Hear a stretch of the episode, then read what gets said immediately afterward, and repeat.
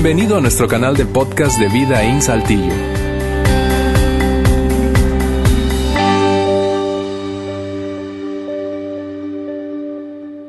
Muy bien, muy buenos días a todos. Qué gusto verlos en esta mañana. Y como las chicas dijeron al principio de la reunión, estamos en nuestra campaña Sé rico, sé rico. No somos los únicos, hay muchísimas. Creo que ya estamos rayando con 100 iglesias en diferentes partes del mundo que todos juntos en estas dos semanas estamos llevando lo que llamamos la campaña de ser rico y es el momento cuando practicamos juntos ser ricos. Y ahorita voy a explicar un poco más, pero somos muchísimas iglesias, son millones y millones y millones de pesos o dólares, como quieras, eh, lo que recaudamos para poder ayudar a otros en nuestra sociedad. Y lo voy a explicar si tú nos acompañas por primera vez aquí en Videín. Este es el único domingo de todo el año cuando les pedimos dar dos veces en una sola reunión. Así que si alguien te invitó, no sé por qué te invitaron para el día de hoy. Tienen algún plan para ti, yo creo. Porque aquí sí, esto no es opcional. Aquí nadie se escapa. Aquí yo voy a cerrar todas las puertas, voy a estar atrás. Y aquí todos vamos a dar. Y, van a entender el, por qué y cuál es la razón después. Pero voy, definitivamente de antemano les digo, voy a pedir a todos, a todos, todos nosotros a dar. Ahora, cuando, cuando nosotros escuchamos el título, sé rico, y escuchamos la palabra rico, normalmente apagamos nosotros nuestros oídos. ¿Por qué? Porque nosotros todos pensamos, ah, bueno, yo no soy rico, entonces esto no es para mí. Sin embargo, les recuerdo algo que todos los años les recuerdo en cuanto a quienes somos nosotros. El hecho que vivimos en un país libre como México, el hecho que vivimos en una ciudad tan buena como Saltillo, yo, yo entiendo que tenemos nuestros desafíos, pero la verdad vivimos en el mundo occidental y, y somos, por su mayoría, personas comparado con el resto del mundo, somos personas ricas. La gran mayoría de nosotros no nos sentimos ricos porque vivimos sin margen. Entonces, cuando uno vive sin margen, no importa cuánto dinero gana, pues siempre está la tensión y la presión de que no alcanza, no alcanza. Yo conozco personas que, que generan millones de dólares cada mes y no les alcanza. No, para nosotros, nosotros diríamos, híjole, son gente súper rica. Pero la verdad del asunto es que esas mismas personas no, sienten, no se sienten como personas ricas porque viven sin margen. Sin embargo, déjame darles como una eh, o pintarles un cuadro del mundo entero de cómo nos veamos nosotros o debemos de vernos eh, comparado con el resto del mundo. Piensa un poco en tu hogar, o sea, la entrada bruta de tu hogar. Puede ser combinado, esposo, esposa, etc. Si en tu hogar tu entrada mensual es más de 70 mil pesos, estás dentro del 5% de las personas más ricas del mundo entero. Si en tu hogar tu entrada combinada, las personas que hay en tu hogar, es más de 50 mil pesos mensuales, estás dentro del 10% de las personas más ricas del mundo. Híjole, yo esperaba una como una reacción diferente.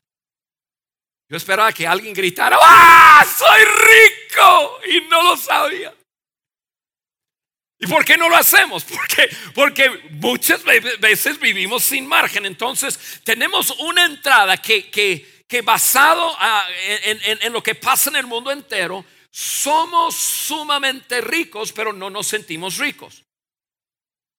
Hay instrucción bíblica para personas ricas. Yo soy un hombre rico. Comparado, y ojo, si tú eres nuevo aquí, mi nombre es Juan, yo soy el que junto con otros fundé esta iglesia. Yo no, yo no recibo nada, nada, nada, ninguna entrada de esta iglesia. Así que no se preocupen por eso. Yo y mi esposa, nosotros vemos y nosotros damos, somos entre la gente que más damos para ayudar a esta congregación. Entonces, lo que estoy hablando, yo lo practico. Lo que mi esposa acaba de, eso fue mi esposa que estuvo aquí, la chica alta.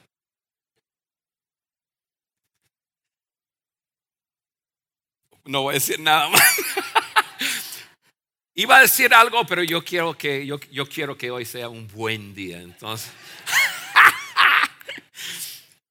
nosotros nos encanta dar, porque nosotros, nosotros vemos como la generosidad es, realmente la generosidad es lo que nos hace a nosotros diferentes que cualquier otra, voy a decir, religión en este mundo. Entonces, sí si quizás hoy no te consideras, una persona rica, pero eh, yo creo que la mayoría de nosotros, comparados al resto del mundo, somos personas ricas. Si, eh, mujeres, si algún día tú te has parado frente a un closet que, con ropa y dijiste las siguientes palabras, no tengo nada que ponerme, eres una persona rica.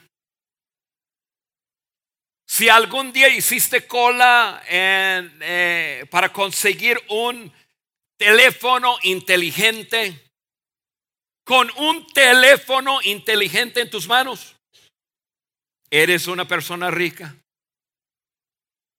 O sea, la gran mayoría de nosotros, comparado con el resto del mundo, somos ricos. Y entonces quiero compartir de dónde sacamos el nombre de esta serie, de esta campaña, porque Pablo, uno de los que escribió parte de la Biblia, escribió a Timoteo, que fue como su aprendiz. Él escribió instrucciones de cómo hablar y qué debe decir Timoteo a la gente rica. Y eso es lo que Pablo le escribió a Timoteo. Lo pongo aquí en pantalla. Dice así, a los ricos de este mundo, mándales que hagan el bien y que sean ricos en buenas obras. De aquí sacamos el título de la serie, que sean ricos, sé ricos, sean ricos en buenas obras, generosos, dispuestos a compartir lo que tienen. Esa es la instrucción que Dios nos da a nosotros, personas ricas, que seamos generosos. Quiero decirles algo, no hay nada mal en ser rico, no hay nada mal con tener recursos. Al contrario, entre más recursos tienes, más bien puedes hacer en el mundo. Entonces, por eso la Biblia está repleta de versículos y de promesas de Dios como Él te quiere bendecir. Él quiere que te vaya bien en esta vida. Y cualquier persona que te haya dicho otra cosa, te dijo mal. Y estoy dispuesto a debatir cualquier persona. La Biblia está repleta de declaraciones de tu Padre Celestial como Él quiere que te vaya bien económicamente, porque Él quiere usarte para ayudar a otros aquí en la tierra. Ahora, entonces, como les dije al principio, cada año nosotros practicamos juntos, practicamos ser ricos. Un solo domingo, bueno, son dos domingos. Hoy hablaremos acerca de ser ricos con nuestra generosidad de recursos y la semana que entra hablaremos acerca de ser generosos con nuestro tiempo, o sea, con el dar hoy y con el servir la semana que entra, todo para amar a la gente, nosotros vamos a practicar y practicamos dos domingos del año. Y eso no quiere decir que solamente lo vivimos dos domingos del año. Esto es algo que debemos vivir todos los días. Ahora, déjame explicar lo que hacemos con lo que recaudamos de compromiso financiero y de compromiso de tiempo de servir. Nosotros todo, todo, todo lo damos a otros. Pero nosotros tomamos una decisión hace mucho tiempo atrás, incluso yo fui parte del grupo que tomamos la decisión en el comienzo de Vida In, de esta iglesia, de no comenzar un montón de ramas de la iglesia. Cuando tienes una iglesia grande y tienes muchas personas, todas, todas con ideas de diferentes cosas que la iglesia debe hacer. Y normalmente una iglesia se diluye en hacer mil cosas, y su, pero su impacto es bajo. ¿Por qué? Porque entre más diferentes ramas uno tiene, entonces más el esfuerzo se, se, se extiende y se diluye. Entonces nosotros como líderes aquí en la iglesia tomamos una decisión que vamos a investigar y vamos a realmente ver en nuestra comunidad diferentes organizaciones que hacen buenas cosas, que impactan gente, que están ayudando a los huérfanos, que visitan la cárcel, que, que cuidan a, los discapacitados o a los ancianos, pero eh, diferentes organizaciones ya establecidas que están haciendo bien y estudiamos quiénes son y decidimos asociarnos con ellos, no competir con ellos. Decidimos una vez más asociarnos con ellos, no competir. Yo creo que la iglesia debe hacer lo que la iglesia debe hacer y la iglesia debe ayudar a otros que están haciendo otras cosas que no necesariamente tenemos que hacer. Entonces, hoy todo lo que recaudamos va a ir a unas organizaciones que vamos a apoyar, organizaciones que ya están haciendo cosas. Por ejemplo, al final les voy a, contar, pero hay una organización, una fundación que ayuda a los discapacitados en el área de, la vista. Que, no pueden ver o que necesitan operación o que necesitan lentes, que necesitan diferentes cosas, pero es una discapacidad, no edad. Edad, pues yo compré mis lentes. Y nosotros ya están haciendo un trabajo espectacular. Nosotros llegamos con ellos a decir, ¿cómo podemos ayudarles a hacer mejor lo que hacen? No, pues esto lo otro, papá, papá. Perfecto. Vida In se va a asociar contigo. Vamos nosotros a llegar y les vamos, nos vamos a comprometer con tanto para que tú puedas hacer mejor lo que tú estás haciendo. Y así nosotros nos asociamos con otros para hacer algo bueno, bueno, bueno en nuestra comunidad. Esa es la pregunta. ¿Cómo podemos ayudarles? Ahora, yo quiero tomar quizás 20 minutos y quiero hablar con ustedes acerca de, de la generosidad. Y qué tan importante es la generosidad, y voy a hablar un poco acerca de la justicia, hacer lo justo.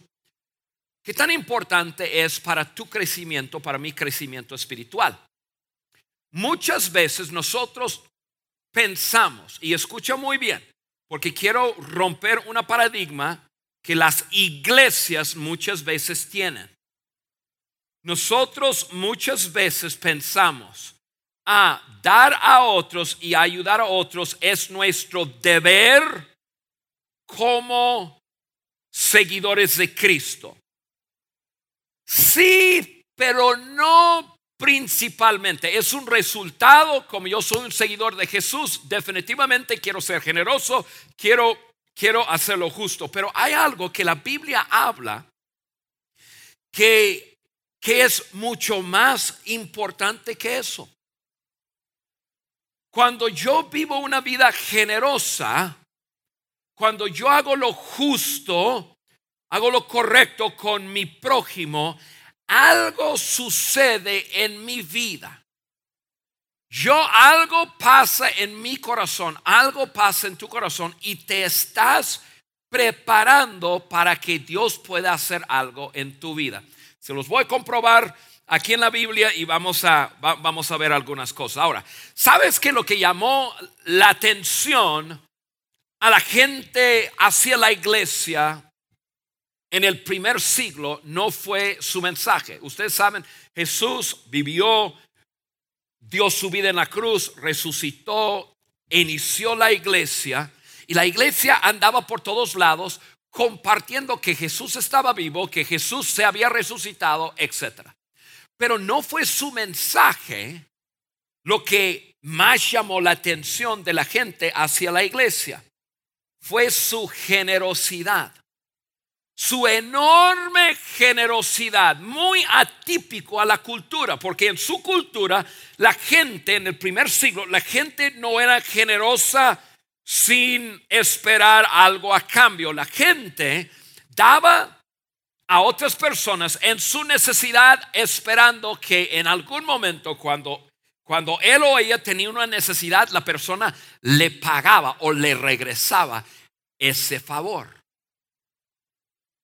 Jesús llega y Jesús dice, no, no, no, no, no. No va a ser así con mi gente.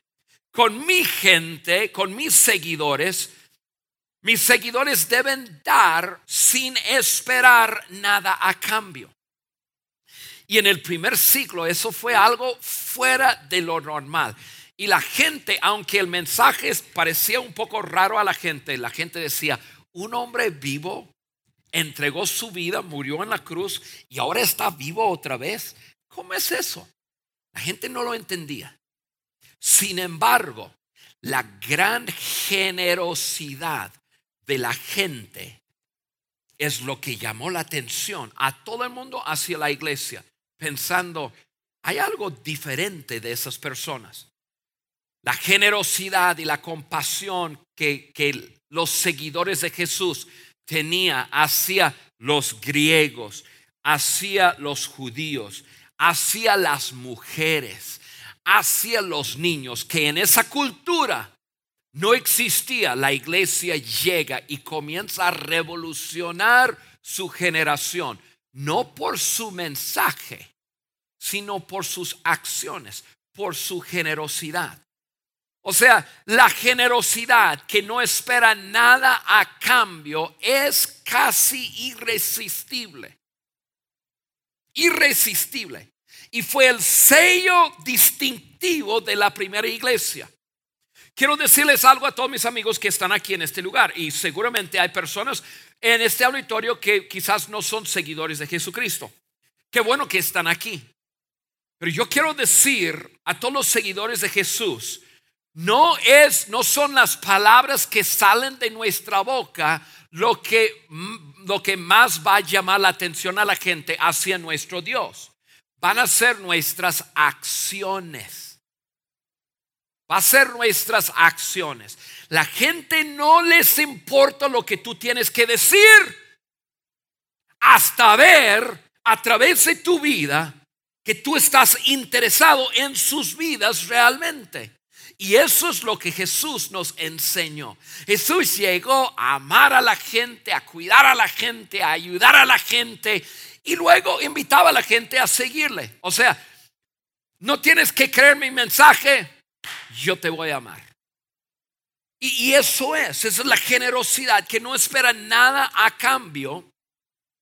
Es lo que casi es irresistible. La gente puede resistir tu mensaje, pero la gente no puede resistir un corazón generoso. Te lo prometo.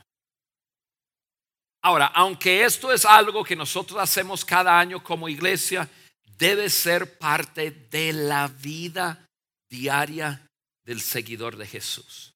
Ahora, déjame llevarles a la Biblia y vamos a hablar un poco acerca de, lo que estoy hablando. Les voy a mostrar. Leo lo que tengo aquí. La generosidad sin condiciones no solo fue parte del, del mensaje principal de Jesús, pero la generación, perdón, la, la generosidad sin esperar nada a cambio fue el mensaje antes de Jesús.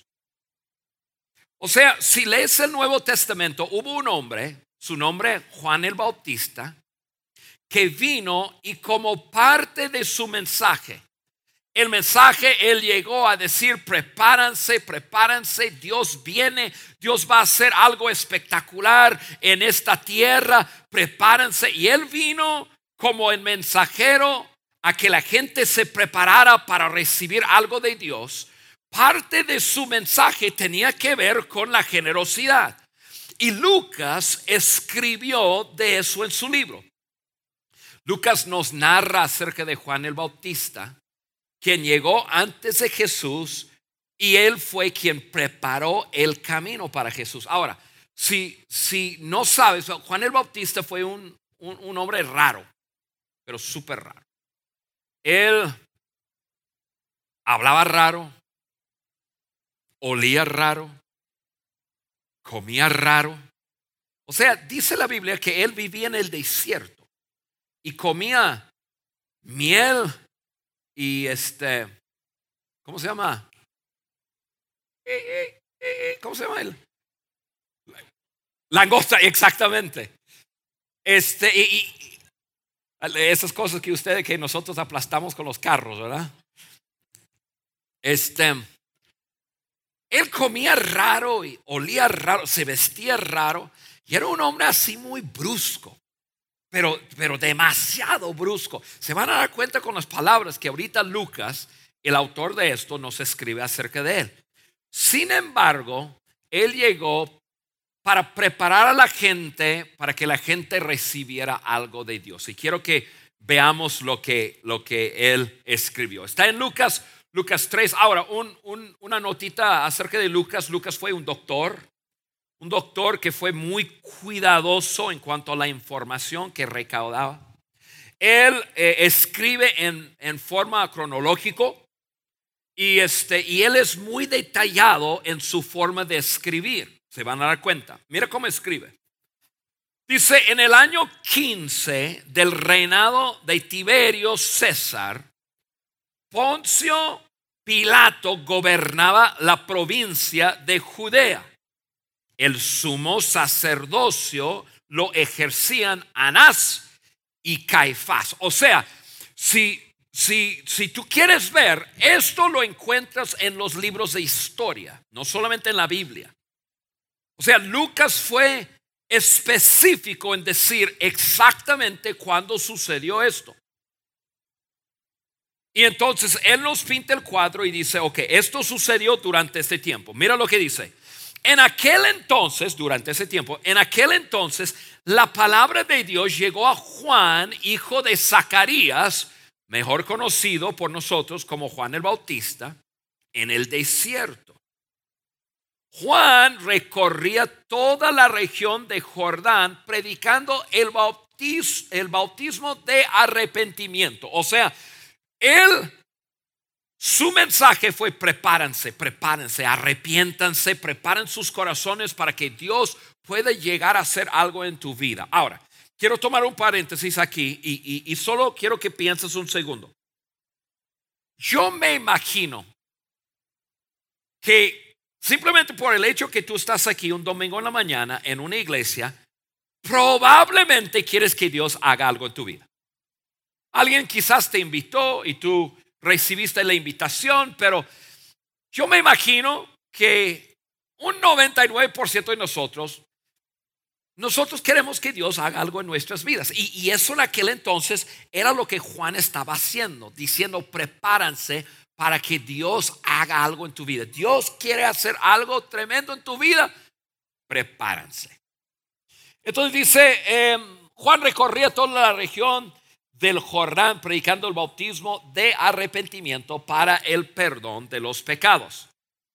Y luego nos dice Lucas que eso pues se dijo anteriormente un profeta llamado Isaías. Dice, así que así está escrito en el libro del profeta Isaías, voz de uno que grita en el desierto, preparan el camino del Señor, háganle sendas derechas.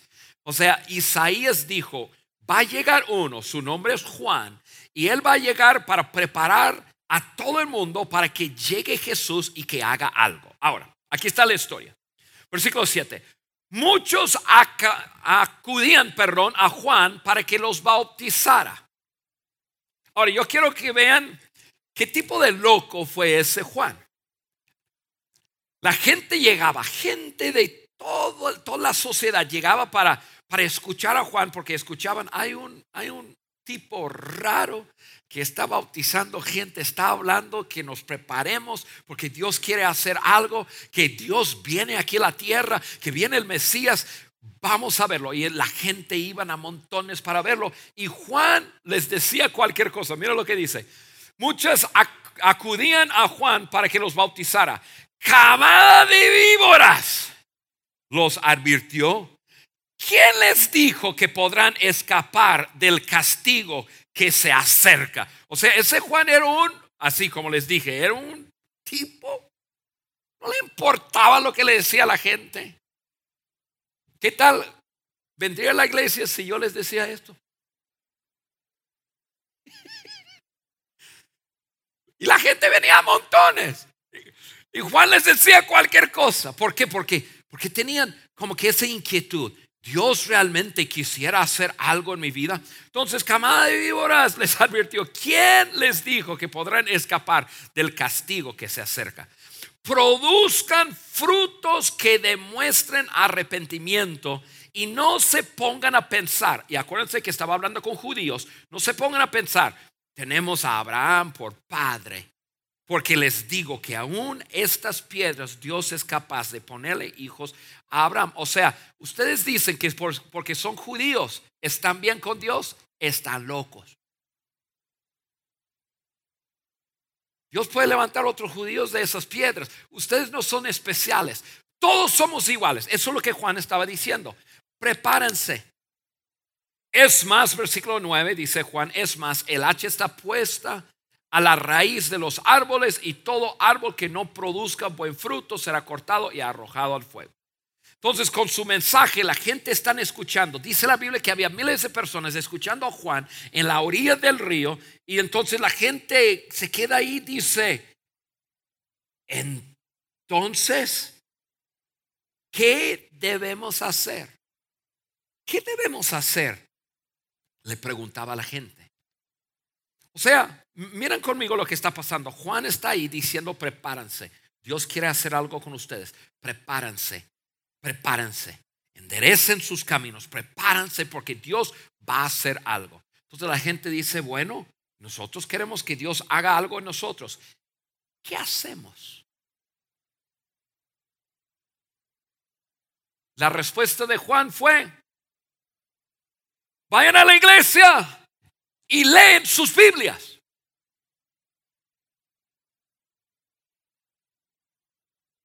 No, no es cierto. Oye, ustedes tienen que leer sus Biblias. Hay algunos que estaban pensando, ¿a poco dijo eso? No había iglesias en aquel entonces y no había, Biblia en aquel entonces. No, ¿por, qué puse eso? Porque estoy vacilando, uno, y dos, porque nosotros creemos que eso, a eso es la forma que Dios hace lo que quiere hacer nosotros. Un acto, entre comillas, religioso. Nosotros pensamos, si, si queremos preparar nuestro corazón para, para que Dios algo, haga algo en mí, tengo que leer mi Biblia, debo ayunar, eh, debo ir a la iglesia en la noche de alabanza debo cantar bien. Hago cosas espirituales y entonces Dios puede hacer algo en mí. ¿Verdad? Pero yo quiero que vean lo que Juan el Bautista dijo. Así es como te prepares para que Dios haga algo en ti. La respuesta realmente fue, entonces, ¿qué debemos de hacer? Le preguntaba a la gente. La respuesta, el que tiene dos camisas debe compartir con el que no tiene ninguna, le contestó Juan. ¿Qué? Tú nos dices que Dios quiere hacer algo entre nosotros.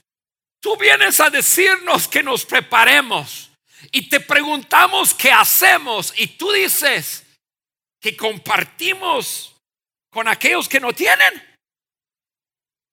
¿Cómo es eso? ¿Por qué? Porque nosotros siempre pensamos, queremos estar bien con Dios, tiene que ver con la relación vertical, la relación que lo que yo hago con Dios, mi tiempo de devoción, perdón, mi tiempo de ir a la iglesia, mi tiempo de hacer. Y, Juan, Juan el Bautista dice, ¿quieres que Dios, quieres preparar tu corazón? ¿Quieres que Dios haga algo en ti? Comienzas con tu prójimo. O sea, Pensamos que tiene que algo que ver con lo vertical y Juan el Bautista dice, no, tiene que algo que ver con lo horizontal. O sea, la persona que tenga más de lo que necesite debe compartir con aquel que lo necesite. O sea, comparte. ¿Quieres preparar tu corazón para que Dios haga algo en ti? Es muy sencillo. Comparte de lo que tienes. Comparte. Mira lo que haces con tu prójimo. Las cosas más espirituales se hace horizontalmente, no verticalmente. Lo que tú, o sea, es imposible, y yo quiero que me escuchen, si no me has escuchado nada durante esos 31 minutos, escucha esto. Lo que tú haces con tu prójimo tiene todo que ver con tu relación con Dios. No puedes divorciar tu relación con Dios, con tu relación con tu prójimo. Es imposible. No puedes, no puedo. Esa es religión. Religión es tú y yo, Dios, y nadie más importa. Esa es religión. Y la religión apesta.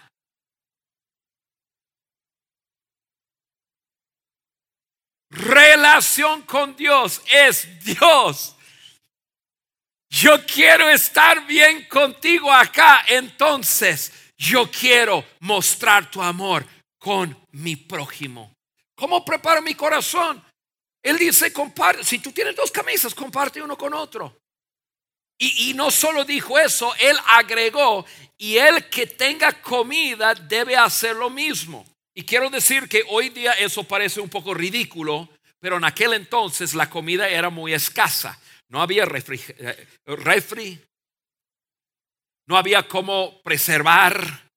Entonces había poca comida y la comida que había hoy no servía para mañana y quién sabe cuando hubo cosecha había abundancia, cuando no, no hubo nada. Entonces lo que, lo que Juan el Bautista estaba hablando era realmente de sacrificar para otras personas. Las personas pensaban que preparar sus corazones para Dios tenía algo que ver con así. Tenía todo que ver con así, algo horizontal. Seguimos leyendo. Llegaron también unos recaudadores de impuestos para que los bautizara. O sea, hubo un chorro de gente, hubo diferentes categorías. O sea, hubo gente espiritual, gente buena, gente mala. Aquí dice recaudadores de impuestos. Eh, eh, eso era la gente más pecadora de sus tiempos. Dice, oye, maestro, y, y, no, ok, sabemos lo que dijiste a ellos. Nosotros, ¿qué debemos de hacer? Nosotros le preguntaron. Quiero que vean la respuesta. No extorsionen a nadie ni hagan denuncia. Perdón, me brinqué. No cobran más de lo debido, le respondió. O sea,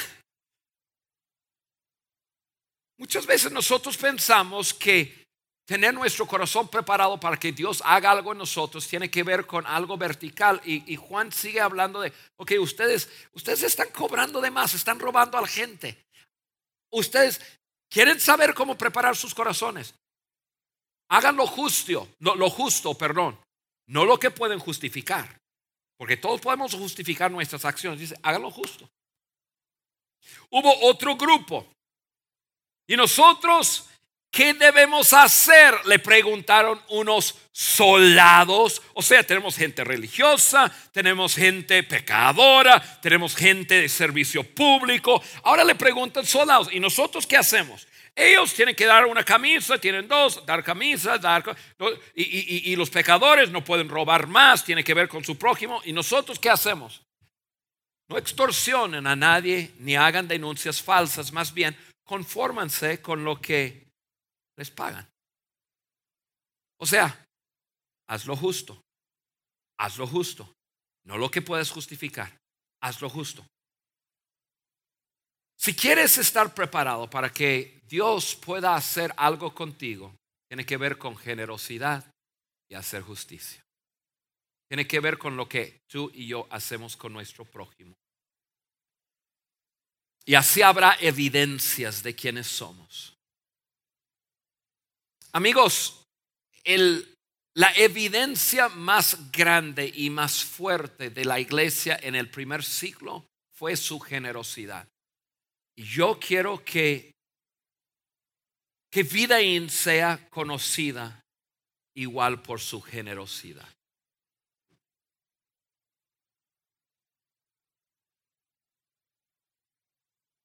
Que nosotros seamos sumamente generosos. Que seamos generosos y justos. ¿Qué quiere decir en la práctica? Provee a aquellos que necesitan provisión y protege a aquellos que necesitan protección. Queremos preparar nuestros corazones para Dios.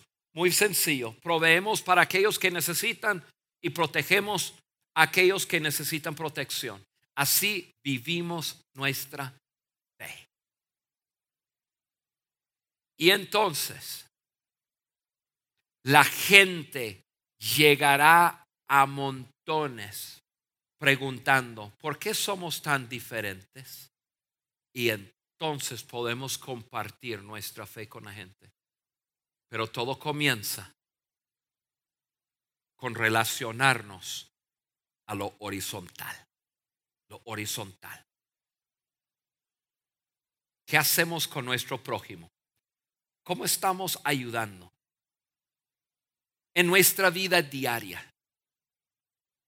Vemos las necesidades en nuestra cuadra, en nuestra comunidad, en nuestra ciudad y nos extendemos a hacer algo.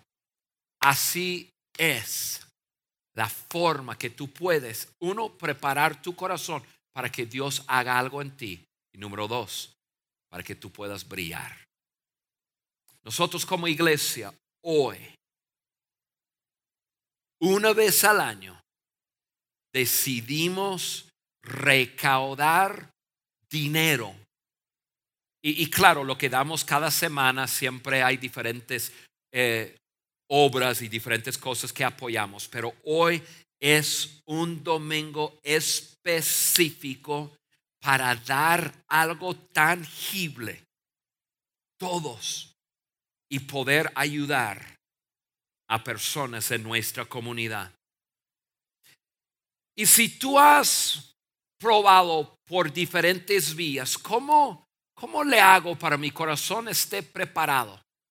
Oro más, ayuno, voy a la iglesia más, adoro, canto, hago todo lo que me dicen. ¿Quieres preparar algo diferente? O perdón, ¿quieres probar algo diferente? Pruébalo. Toma un poco de lo tuyo hoy y délo para ayudar a otro. Y darle oportunidad a Dios hacer algo en tu corazón, pero de la forma que Él dice no de la forma que nosotros inventamos. Juan el Bautista, igual como Jesucristo, nos decía que la forma de preparar nuestros corazones para que Dios haga algo en nosotros es a través de amar a nuestro prójimo. Así de sencillo. Entonces, hoy amigos, vamos a practicar ser ricos. Yo quiero desafiar a cada persona en este auditorio a dar hoy algo espontáneo, algo que quizás no pensabas dar hoy, quizás lo estás guardando para después poder ir y comerte un taco y qué sé yo, pero hoy, hoy el único domingo del año, yo quiero desafiarte. A ti tú que me escuchas, y ustedes que están mirando a través del streaming en vivo, igual, ustedes pueden hacerlo también. Nosotros tenemos una meta, este domingo tenemos una meta de levantar 145 mil pesos. 145 mil pesos y vamos a, vamos a, darlo. Todo va para ayudar a organizaciones que están haciendo algo en nuestra comunidad. Voy a mencionar dos de esas organizaciones. Eh, yo quiero que esa slide, slide me, lo pongas ahí, por favor. Dos organizaciones que vamos a ayudar es AMEVER, que tiene que ver con discapacidades eh, de la vista. También gente pequeña de Coahuila, eh, igual, eso es una organización que está haciendo cosas espectaculares. Hemos hecho nuestra, nuestra tarea de ir y ver y estudiar muy bien qué hacen y cómo lo hacen. Y son un par de organizaciones con esos 100, perdón, 145 mil pesos que vamos a ayudar. Ahora, ¿qué es lo que yo quiero que tú hagas? Lo mismo que yo voy a hacer. Hoy, única y exclusivamente hoy, yo quiero que tú des una cantidad de dinero. Te voy a decir cuánto es. 299 pesos. No 300. Si tú tienes 300, te vamos a regresar tu peso. Yo quiero, porque hemos hecho el cálculo, si todos nosotros que nos reunimos el día de hoy, si todos damos 299 pesos, podemos llegar incluso rebasar nuestros 145 mil pesos para ayudar. Estamos dando y la semana que entra vamos a hablar del servir. Todo tiene que ver con amar a nuestro prójimo. Que dijo Juan el Bautista, que dijo Jesucristo, que es la forma de preparar nuestros corazones para que Dios haga algo en nosotros. Entonces, amigo, amiga, yo quiero que tú hagas algo. 299 pesos. Si tienes hijos, 299 pesos por cada hijo. Si tienes nietos, 299 pesos por cada nieto. Yo sé que tú tienes seis. ¿Por qué lo digo así? Porque me encanta dar, me encanta dar. No hay nada mejor. Mira, si tú nunca has dado de esa forma, tú dices, Juan, parece que eso es como que eh, eh, eh, eso es dar emocionalmente, o, sea, me estás agarrando el momento, me, pones algo en la pantalla y, que dice que Dios va a hacer algo en mí. Si yo doy como que, ay, no, no, no, me estás haciendo así como, como la emoción. Mira, déjame decirte algo. Tú has hecho compras por emoción también. Es más, tú, es más, tú has hecho compras así por, por así el, el momento dijiste, lo voy a comprar, lo compraste, ni sabes dónde está. Entonces yo te estoy pidiendo que des algo así, por emoción. Así, emoción de ayudar a otra persona. Hoy yo te prometo que la recompensa es grande para ti y también para las personas a quienes nosotros estamos ayudando. Entonces, 299 pesos y nosotros vamos a poder ayudar a nuestro prójimo. Y así tú recibes crédito en el cielo y la iglesia recibe crédito aquí en la tierra. Yo quiero que Videin tenga un buen nombre aquí en esta ciudad. Que cuando la gente piensa en Videín, lo primero que piensa es, yo no sé quiénes son esa gente, pero lo que sé que son la gente más generosa de la ciudad.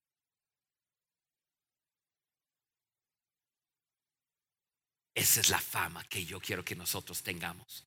Porque mi Padre es el más generoso que existe sobre la faz de la tierra. Padre, gracias por la oportunidad que tú nos des hoy de poder tomar de nuestros recursos y dar para ayudar a otras personas.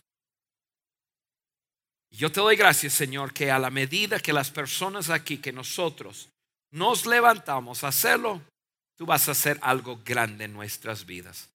Gracias por hacerlo en el nombre de Jesús. Amén. Amén. Entonces, no pueden, no pueden salir todavía, pónganse de pie. Mientras se están poniendo de pie, escúchenme muy bien. Quiero leerles cómo lo vamos a hacer, porque en el lobby hay mesas puestas. Nosotros queremos los 299 pesos para poder dar a esas organizaciones, pero no queremos robarles el tiempo. Entonces tenemos un sistema para hacerlo rapidísimo, rapidísimo. Así es como lo vamos a hacer. Allá afuera hay mesas, hay mesas de globos plateados. Ahí es donde si tú tienes una tarjeta de débito o de crédito, ahí es donde tú vas a, vas a ir. Vas a ir a mesas de globos plateados y con la tarjeta tú puedes dar igual ustedes en línea a través de PayPal y a través de tu tarjeta tú puedes dar tus 299. Los veo a todos, a todos, los conozco por nombre. Muchos son amigos míos en todas partes de América Latina. 299 para ayudar a la gente de Amever y de, la gente pequeña de Saltillo. Mira, 2.99 si tienes tarjeta en los globos eh, plateados y los globos rojos es para efectivo. ¿Estamos listos? ¿Estamos listos? Entonces, en sus marcas,